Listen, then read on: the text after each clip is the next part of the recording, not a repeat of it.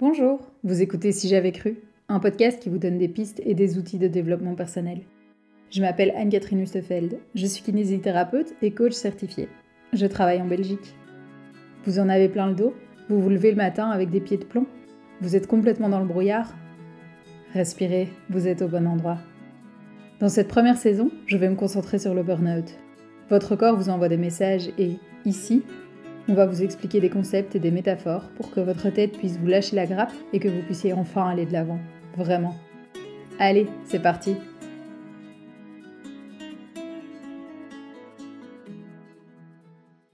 Dans l'épisode d'aujourd'hui, on va parler alimentation avec Geneviève Derue, qui est médecin généraliste et nutritionniste. Alors je tiens à m'excuser parce que la qualité du son de l'épisode d'aujourd'hui est vraiment vraiment pas terrible et je sais via vos retours qu'il y en a plusieurs qui espèrent une meilleure qualité de son pour la suite de mes podcasts. Ce qui j'espère sera le cas au deuxième quadri.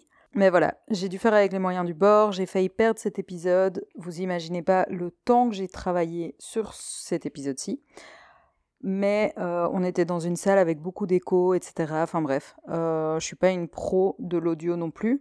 J'ai pas fait d'études euh, de son, donc voilà, on fait avec les moyens du bord. J'espère quand même que vous allez savoir l'écouter jusqu'au bout, prendre tous les tips super intéressants qui sont repris tout au long de ce podcast.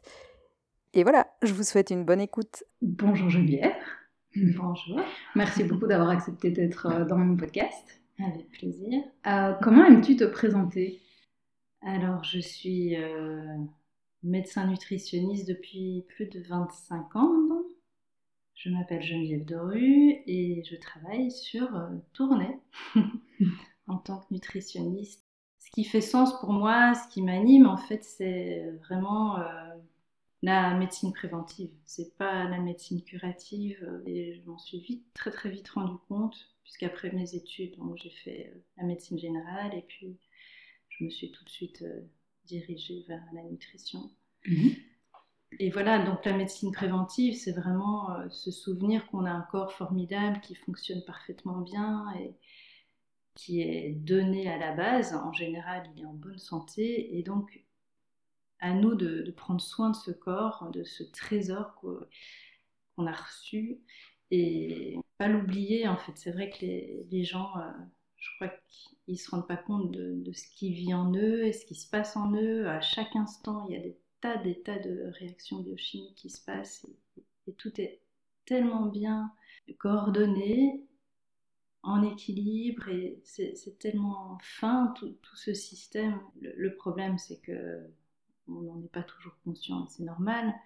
Et donc, euh, on n'en prend pas toujours soin comme il faudrait, et donc il y a des carences, et à ce moment-là, c'est sûr qu'il y a des, des, soucis de mauvais fonctionnement, tout simplement. Et donc, toutes les maladies qui arrivent, euh, il y en a on le sait maintenant, euh, beaucoup qui sont dus à notre mode de vie.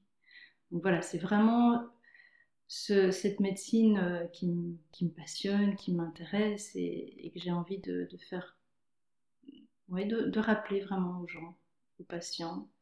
Et l'autre point aussi qui m'anime beaucoup, c'est par ce biais-là, c'est aussi une façon de, une façon d'aller, de faire un travail personnel, en fait, de, de, de cheminer sur, sur soi, sur, euh, vers soi, de se recentrer, parce que mine de rien, on mange quand même trois fois par jour.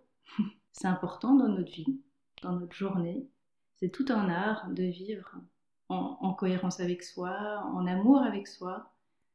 Et c'est super comme métier de pouvoir accompagner les personnes vers eux-mêmes. voilà, c'est une piste la nutrition, bien sûr, il y en a d'autres. Mais voilà, j'ai choisi celle-là. Aider les patients à, aller vers l'amour de soi, en fait, comme, comme tu disais, via la nourriture, en se rappelant trois fois par jour, notamment que notre corps a de l'importance et que c'est bien de le nourrir avec des bons nutriments, quoi. Tout si je comprends bien. Oui, c'est ça. C'est une façon de prendre soin de soi. Mhm. Le podcast s'appelle euh, Si j'avais cru. À quoi ça te fait penser? Alors c'est vrai que j'étais un petit peu étonnée. Alors j'ai, pour être franche en fait, j'aime pas trop ce titre. Ça me fait euh, penser à un peu du regret, de la culpabilité et cette énergie euh, négative. Voilà, je trouve ça un peu dommage. Mais voilà, c'est comme ça. Maintenant, euh, tu peux peut-être m'expliquer pourquoi tu l'as appelé comme ça. Oui, parce que, enfin, je peux. Bah, après, tu as le droit de ressentir ce que tu veux quand tu lis le, titre. L'idée, mon idée à moi, c'était pas du tout dans le, dans le côté Mais non, j'imagine négatif, etc. C'est plus euh, même de l'étonnement, de presque de l'émerveillement, avec le côté euh, si j'avais cru, dans le sens les croyances qui peuvent nous limiter de temps en temps. Et donc, si ah j'avais cru autre chose, peut-être que j'aurais fait autre chose, etc. Mais où je serais euh, pas arrivée au burn-out ou, quoi que ce soit. Mais c'est l'idée vraiment de changer les croyances derrière euh, mm. Pour pouvoir euh, aller vers quelque chose qui nous correspond plus, quoi. Voilà. c'est sûr que les croyances, ça peut nous emmurer, nous enfermer. Et je pense que par rapport à la nourriture, il y a aussi beaucoup, beaucoup de croyances qui enferment de temps en temps, ou par rapport au corps, par rapport au bien-être, etc. D'ailleurs, en parlant de, croyances et d'alimentation, est-ce que euh, pour toi, il y aurait une bonne alimentation, bonne entre guillemets Une bonne alimentation. Alors, il y a une alimentation de base que nous, en, tant que nutritionnistes, euh, oui, on, a euh, dans notre tête évidemment ce modèle méditerranéen qui est vraiment reconnu maintenant par, par les scientifiques comme la base d'une alimentation saine. Maintenant, euh, chacun est différent et donc il va falloir aussi, euh, avec cette base-là, être aussi spécifique pour chacun parce que je pense notamment à des, allergies alimentaires tout simplement. Donc on n'est pas tous euh, égaux et certains aliments ne nous conviennent pas du tout. Je pense au gluten avec la maladie cœliaque où il faut absolument pas en manger, sinon on est tout à fait fatigué, on a des carences et on n'est pas bien. Mais donc cette bonne alimentation de base quand même, c'est vrai, euh, pour moi c'est clair qu'il y, a, des principes de base on pourrait euh, le résumer, on va dire, comme une assiette méditerranéenne avec énormément de légumes, des légumes variés, des légumes de saison, plus de légumes secs, moins de viande, enfin c'est toujours ce qu'on entend. Hein du poisson un peu plus, plus d'aromates, oui, plus d'oméga 3 et, beaucoup moins. à revenir vraiment à une, alimentation, j'allais dire, originelle. Donc une alimentation euh, où il n'y a pas de transformation par l'industrie. Donc on va prendre la pomme, la pomme, on va pas prendre le jus, par exemple, ou bien des, des céréales complètes et non raffinées. Donc on n'enlève pas euh, la peau avec tous les minéraux et toutes les vitamines. Et en soi, notre corps est prévu pour digérer euh, cette alimentation-là. Et donc, oui, pour moi, il y a une, bonne, entre guillemets, alimentation, en tout cas une alimentation de base qui devrait nous, nous permettre d'évoluer, d'être bien Et du coup, s'il y a une bonne alimentation, je suppose qu'il peut y avoir des signes euh, physiques ou même, euh, j'ai envie de dire, psychologiques parfois, que l'alimentation peut ne pas être adaptée.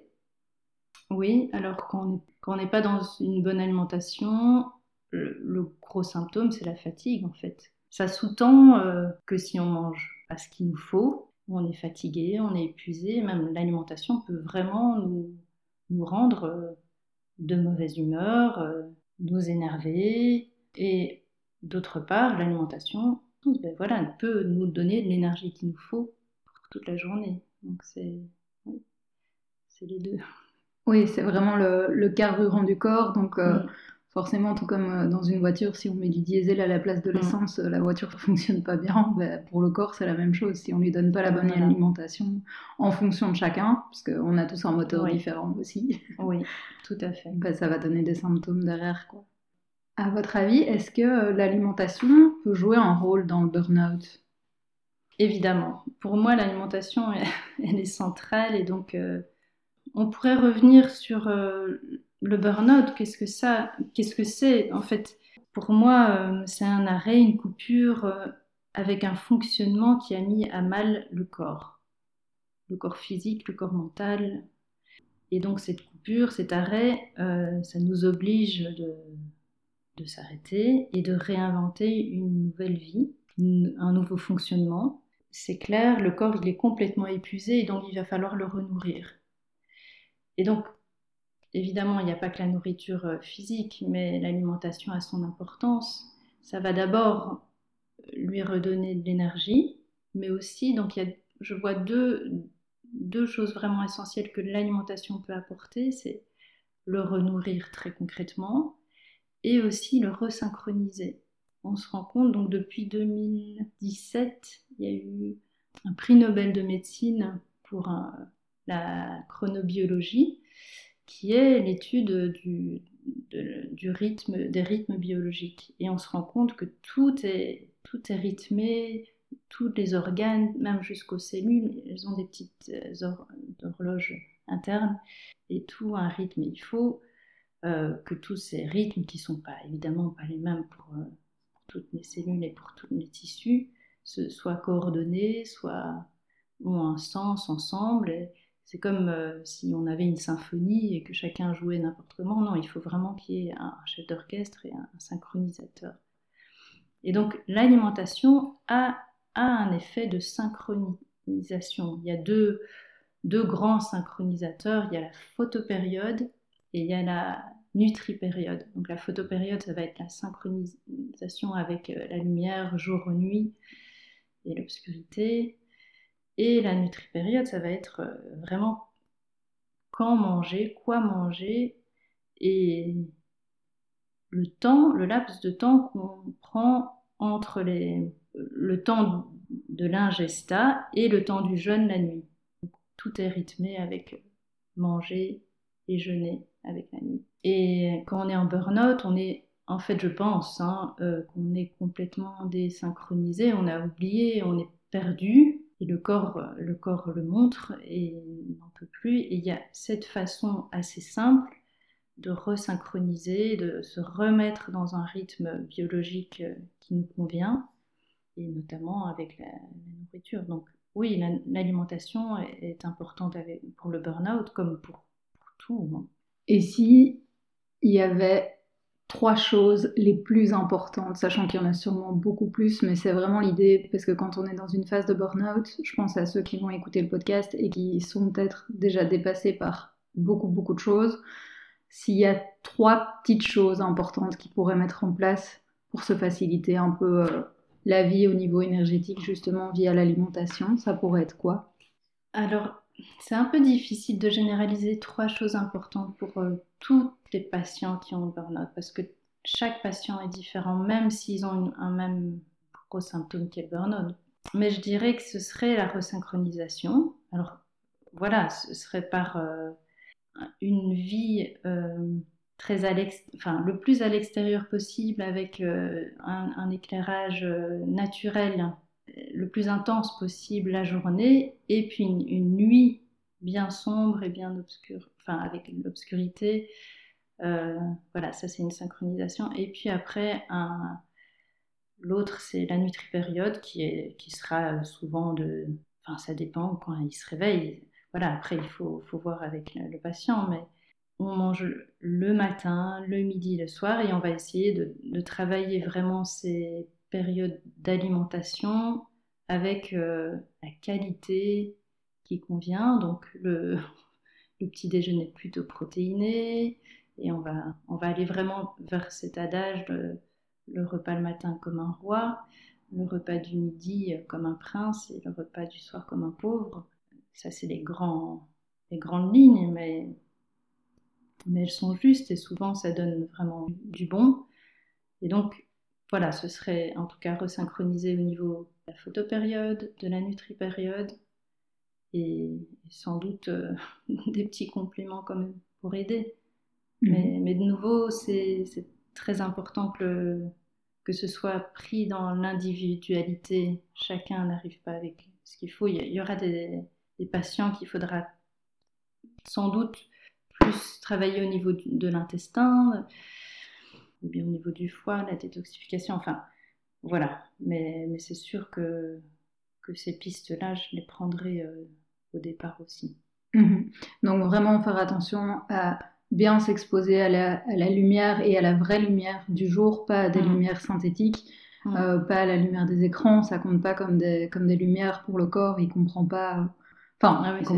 Si, si, mais c'est tout à fait différent ce que ça fait dans le corps en fait. Ouais. La lumière du jour et la lumière synthétique, enfin les écrans euh, avec euh, le rayonnement bleu euh, va avoir un impact sur la production de mélatonine et donc sur la production de certaines hormones, des neurotransmetteurs, et donc ça va avoir un impact sur notre sommeil et sur tout l'équilibre hormonal. C'est ça qui est, qui est fou, c'est que une chose en, en- en- emmène une autre. Donc, euh, Donc vraiment faire attention aux expositions à la lumière pendant la journée et bien dans le noir pendant la nuit. mhm. Et manger à des périodes euh, structurées. On peut se mettre un horaire. Je sais pas. hein. Je sais, je sais que ça dépend de chaque patient et que l'idée c'est plutôt d'aller voir un professionnel que de se renseigner juste sur internet ou, ou Mhm. quoi que ce soit. Je suis la première à dire que c'est important d'aller voir euh, les, les professionnels adéquats. C'est pas. oui, oui, bien sûr. Non, mais en, en gros, c'est sûr que c'est ça. hein. C'est avoir euh, un rythme, c'est toujours mieux parce que nous sommes des êtres euh, rythmés dans le temps et donc euh, voilà, il faut revenir à notre, à notre nature profonde qui est un rythme, qui est une- un corps rythmé. Et donc, il va falloir retrouver son rythme à soi. C'est ce qu'on appelle la chrononutrition. Il y a la chrononutrition, oui. C'est ça Ouais. C'est vraiment le fait que, bah, comme vous disiez, les enzymes travaillent à certaines périodes de la journée et pas à d'autres. Et du coup, euh, le matin, c'est ça, il, il vaut mieux manger protéiné parce que c'est à ce moment-là que les enzymes. C'est pas les enzymes, mais en fait, le- les... Non, Oui, il y a des enzymes aussi qui travaillent à certaines périodes, bien sûr, mais là, c'est plus... on va plutôt travailler pour avoir les neuromédiateurs. Donc, ces neuromédiateurs qui sont très importants aussi dans le burn-out. Le matin, on, va... on peut reprendre euh, l'image de la voiture, hein, que notre Mhm. corps est une voiture. Bien sûr, on a toutes des voitures différentes avec des moteurs différents, mais le démarrage, mettre la clé dans le contact, ça va être vraiment le- la dopamine. Donc, c'est un neuromédiateur qui va nous donner euh, le punch, le- l'envie de démarrer, l'envie d'entreprendre. euh, oui, le, le démarrage. Et puis, euh, tout au long de la journée, ça va être plutôt les catécholamines. Et donc, euh, voilà, aussi euh, avec euh, le- positif, le négatif de la journée, pouvoir s'adapter à, ce qui se passe. Et puis en fin de journée, il va fa- fa- falloir pardon, freiner, et ce sera la sérotonine. Et puis la mélatonine la nuit, qui est vraiment le frein à main, où tout s'arrête. Enfin, tout s'arrête, voilà. Vraiment au niveau euh, des, des idées et tout ça, on essaye que tout se calme. Mhm.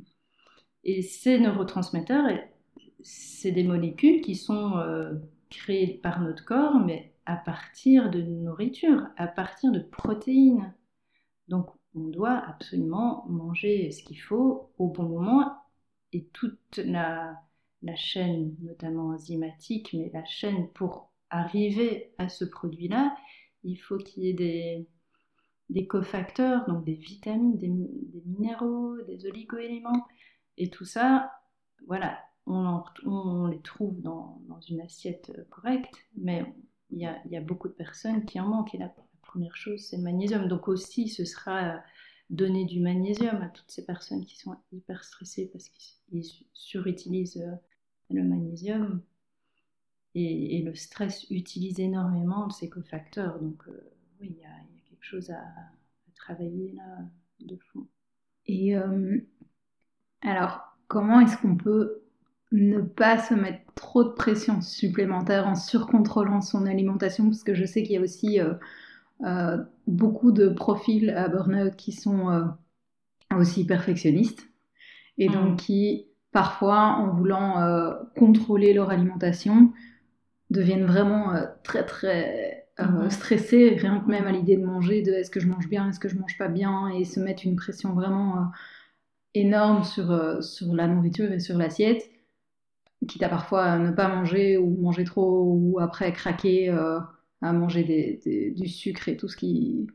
Alors là, je pense que c'est vraiment le travail du thérapeute de sentir, d'où l'importance d'avoir un, suivi ou d'être accompagné en tout cas dans cette maladie qui est, qui est vraiment lourde. Et, le travail du thérapeute, ça va être de sentir la personne où il en est et de pas lui, lui prescrire des, des choses qu'il ne saura pas tenir. C'est vrai que les patients dans le bureau, souvent, ils disent oui, oui, mais en fait, ils n'y arrivent pas.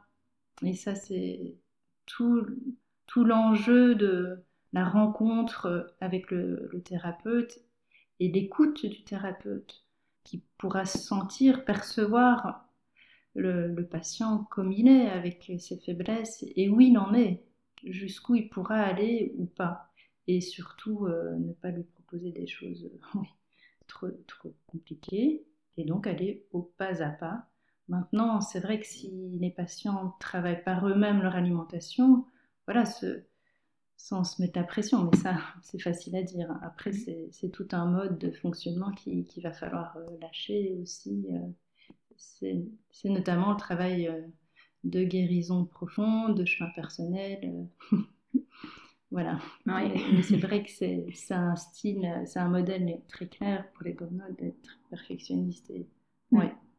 Mais je pense que, en tout cas, quand c'est en, en, cabinet et en consultation avec euh, un nutritionniste, c'est vraiment au thérapeute d'avoir cette vigilance-là. Oui, donc en fait, le, le surcontrôle à ce moment-là, c'est pas le patient qui doit se le mettre. entre guillemets, le patient en burn-out, il n'a pas de contrôle à se mettre sur la nourriture. Mm. S'il sent que bah, vraiment il a envie, parce qu'il y a, vraiment la, volonté derrière, euh, parce qu'on n'est pas obligé non plus de commencer par la nourriture, mais mm-hmm. voilà, si à un moment il se dit bah, c'est important pour moi de bien manger et d'essayer de, de, retrouver des bonnes réserves énergétiques euh, aussi via la nourriture, parce que je peux m'en apporter du coup trois fois par jour et ça mm-hmm. peut aider mon corps. Euh, ben, d'aller voir un professionnel et toute la pression entre guillemets du surcontrôle, ce sera le job du, du professionnel et pas du patient quoi. Je trouve. Oui. Ok super. Et pour vous, est-ce qu'il existe des recettes miracles pendant un burn-out? Oui et non, je vais dire euh, non parce qu'il n'y a pas une chose qui va permettre euh, de guérir, une chose qu'on enlève ou une chose que l'on apporte c'est bien plus compliqué. Hein. Et, oui, parce que si on vraiment on met en place euh, les solutions, notamment nutritionnelles, et puis d'autres avec un accompagnement plus psychologique et vraiment une acceptation de ce qui se passe et, une prise de conscience et vouloir vraiment changer et se remettre en question de ces fonctionnements qui ont, mené à cet état-là, si on joue le jeu, je veux dire, si il y a moyen. Enfin, oui, on est sur le chemin de la guérison, et pour moi, c'est pas un remède miracle, mais c'est un chemin de guérison. Et donc, euh, il y a moyen. Mm. Comme vous, vous disiez tout au début, vous êtes passé par là et, ouais. et vous en êtes sorti. Quoi. Oui, oui, tout à fait. Et d'ailleurs, dans les autres personnes que j'interviewe, il, y en a, il y en a plusieurs qui sont aussi passées par des burn-out, et donc c'est c'est intéressant de, pouvoir voir que le chemin est faisable, quoi. Même si euh, c'est pas facile. Mais c'est ça, c'est pas, pas, des recettes miracles, c'est mhm. clair, parce que tout le monde est différent et donc chacun va trouver sa voie qui va lui permettre d'y aller, de se retrouver. Mm. Mhm. Et quand vous disiez, euh, enfin quand tu disais, au final je me trompe dans les, dans les vouvoiements, les tutoiements, voilà, je suis un peu perdue aussi. Euh, quand tu disais donc manger le matin comme un roi, le midi comme un prince et le soir comme un pauvre, mhm. ça ressemblerait à quoi les assiettes alors euh, mhm. grosso modo? Alors le matin, ce serait euh, un repas vraiment protéiné.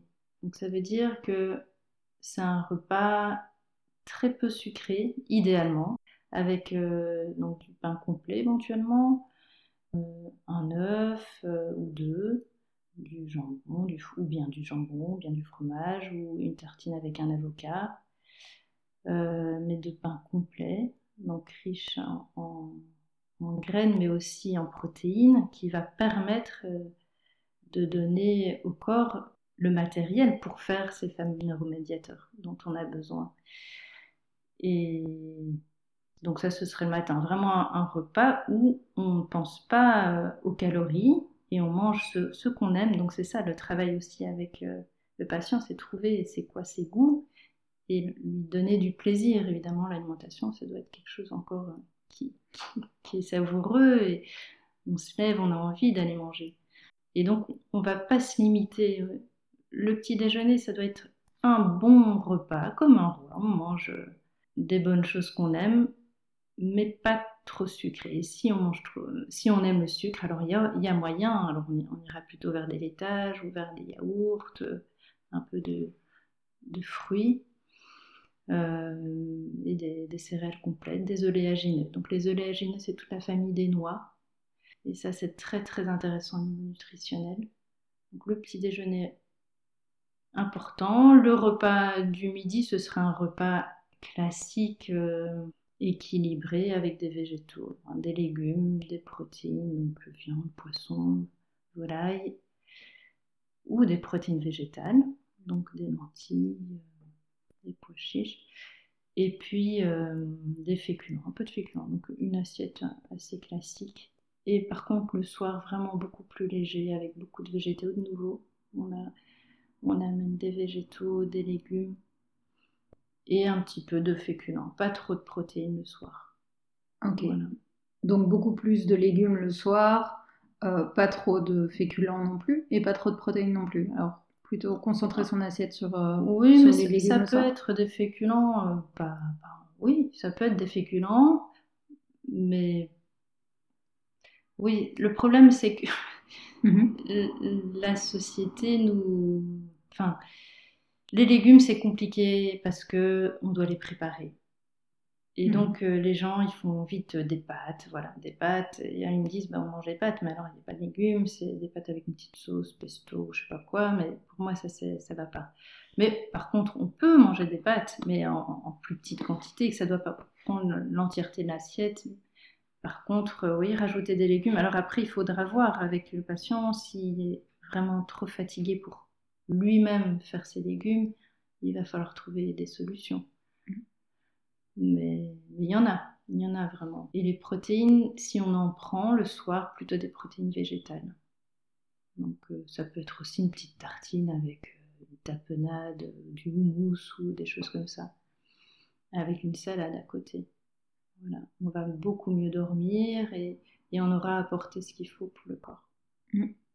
Et éviter alors, parce que moi, ça m'arrive souvent euh, le soir, je, mange bien, entre guillemets, je fais attention à ce que je mange, etc.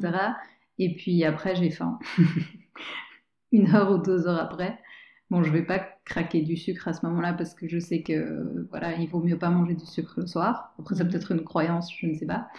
Euh, mais du coup, euh, en tout cas, moi, j'ai cette idée que si je mange que de la salade le soir, je vais crever de faim, quoi c'est vrai que c'est pas normal d'avoir un bon repas et d'après encore avoir faim.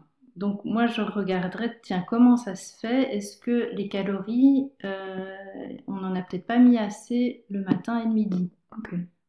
Et si on rétablit euh, cet ordre-là, euh, il y aura sûrement moins de, problèmes après. Ah ouais, donc en mangeant bien le matin et bien le midi, mm. en fait on a presque pas faim le soir, quoi. C'est ça. Ouais. Et alors, euh, question aussi au niveau des goûters. Oui, on peut goûter ou pas goûter. Si, si, ça dépend euh, l'âge, ça dépend la morphologie, comment on, consomme et comment on métabolise tout ça. Mais oui, en tout cas pour les enfants, les ados, euh, les femmes enceintes, elles peuvent avoir des, des, goûters, ils peuvent avoir des goûters et ça dépend aussi quand on mange le soir. Parfois, le goûter va devenir un goûter souper et on mange plus du tout après.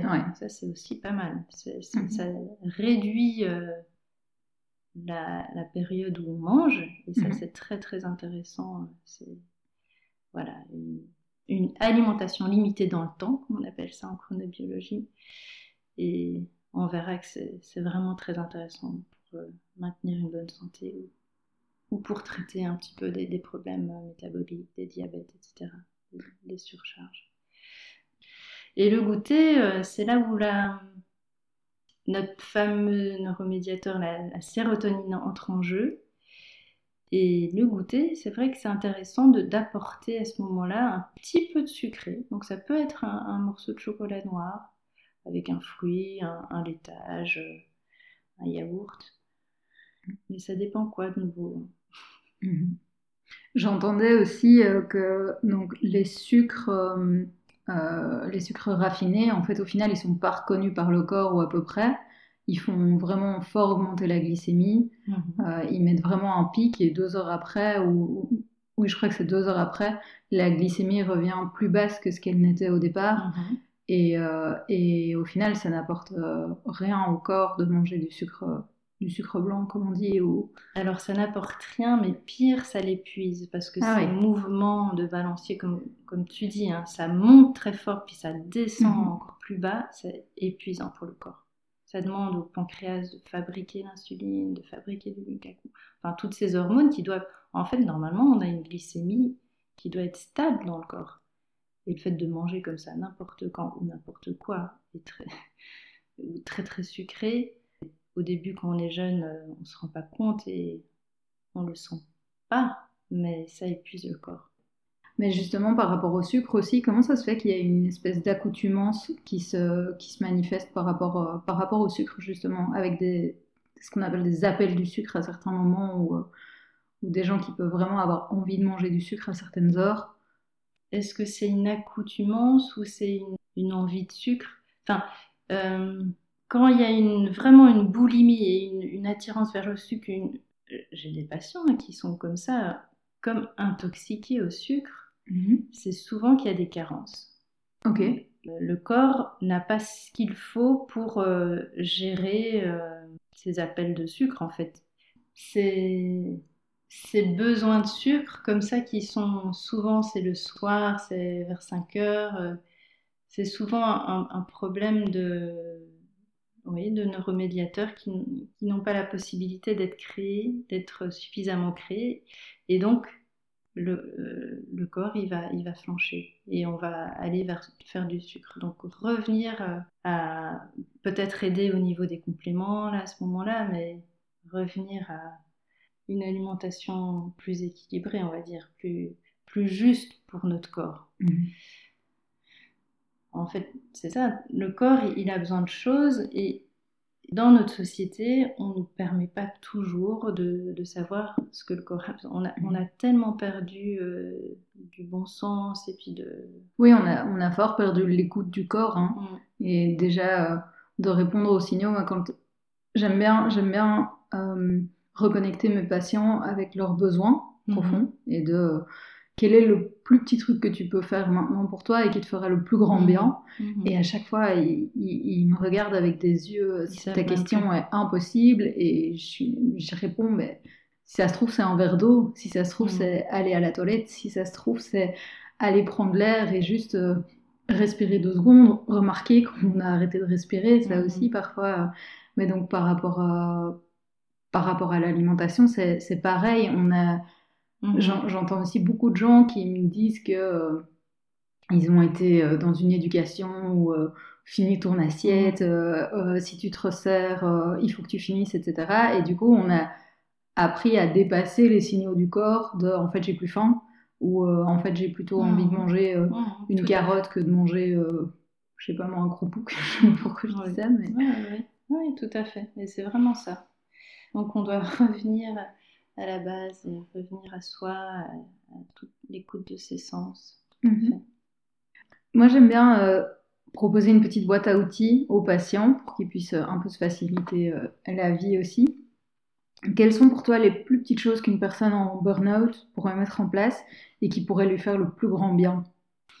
C'est une bonne question, c'est une question difficile parce que de nouveau, je j'aime pas généraliser et c'est très important d'individualiser euh, les réponses et comment on peut aider.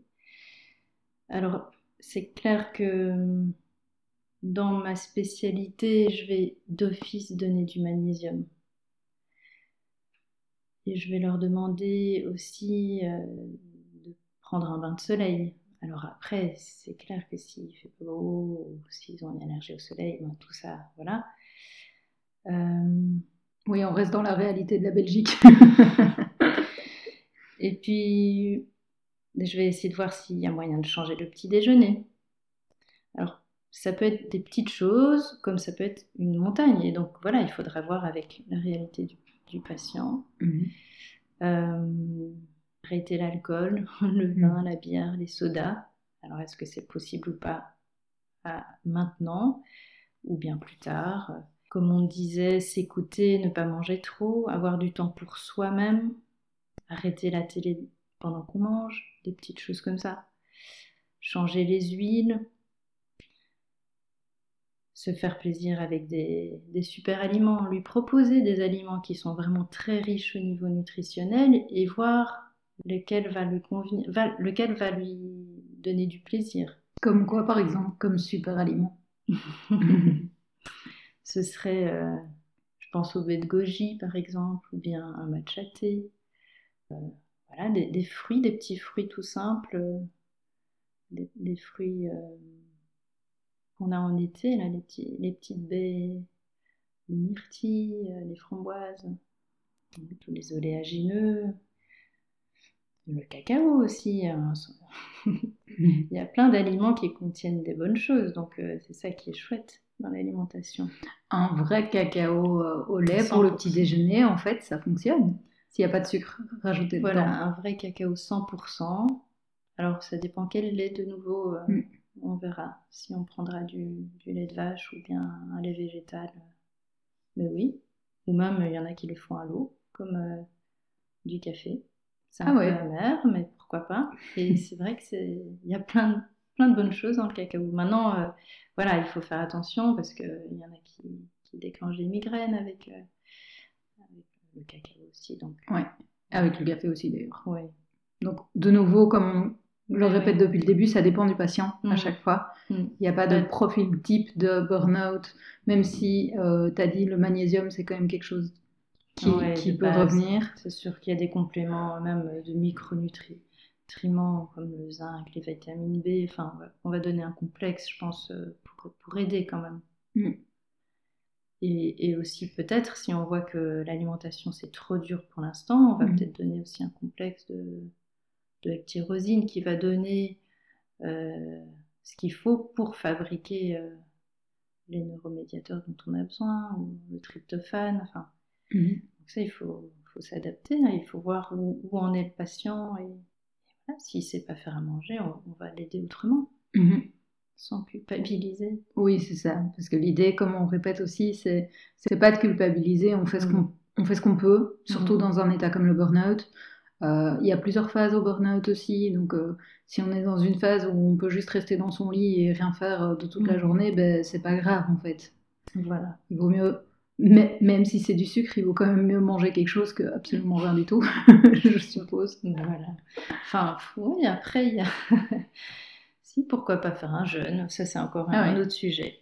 bah oui, mais comme quoi, il n'y a pas de sujet qui est fermé hein, en alimentation. Voilà.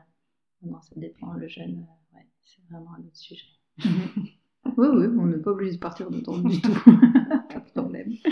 Et euh, au niveau de de, toutes ces, de tous ces compléments et de toutes ces carences ou ces trucs-là, je suppose qu'on voit ça avec son médecin traitant à la base, ou bien on doit faire une prise de sang, je suppose, pour tout vérifier? Comment ça se passe un peu à ce niveau-là? Oui, l'idéal c'est une prise de sang. Une bonne anamnèse aussi peut, peut déjà aiguiller. C'est la prise de sang. Ok. C'est le plus facile en fait. Ouais. Ouais. Avec évidemment les bons trucs qui sont cochés, sinon la prise voilà. marche pas. Quoi. Ouais, il y a des laboratoires qui sont plus spécifiques pour la nutrition, évidemment. Ouais. Et c'est parfois des prises de sang qui peuvent coûter plus cher si on veut vraiment euh, faire un vrai bilan approfondi. Mhm. Ok, est-ce qu'il y a quelque chose que tu voulais encore euh, partager?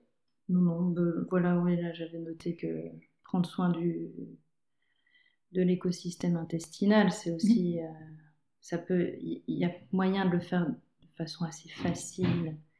Et, si certains patients en ont besoin, ça peut vraiment aider.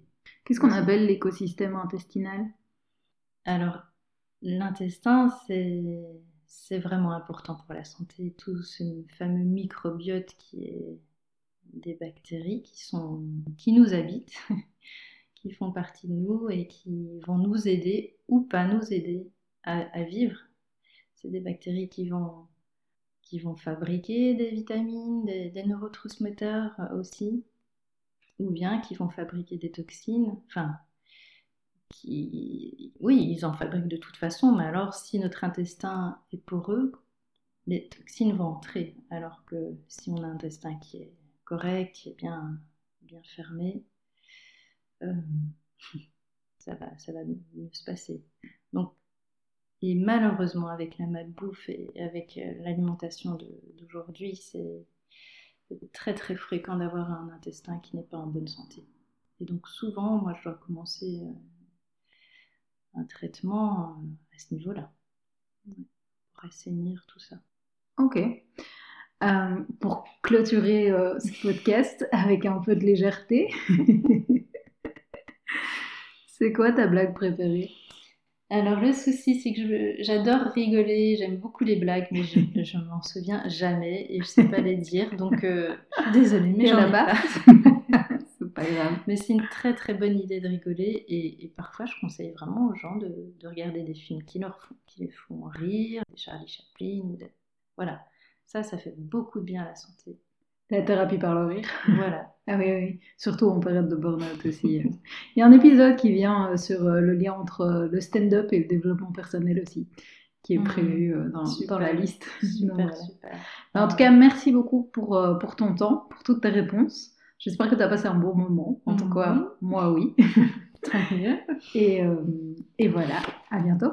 Merci, au revoir. Au revoir. Merci d'avoir écouté cet épisode jusqu'au bout. J'espère qu'il vous aura été utile.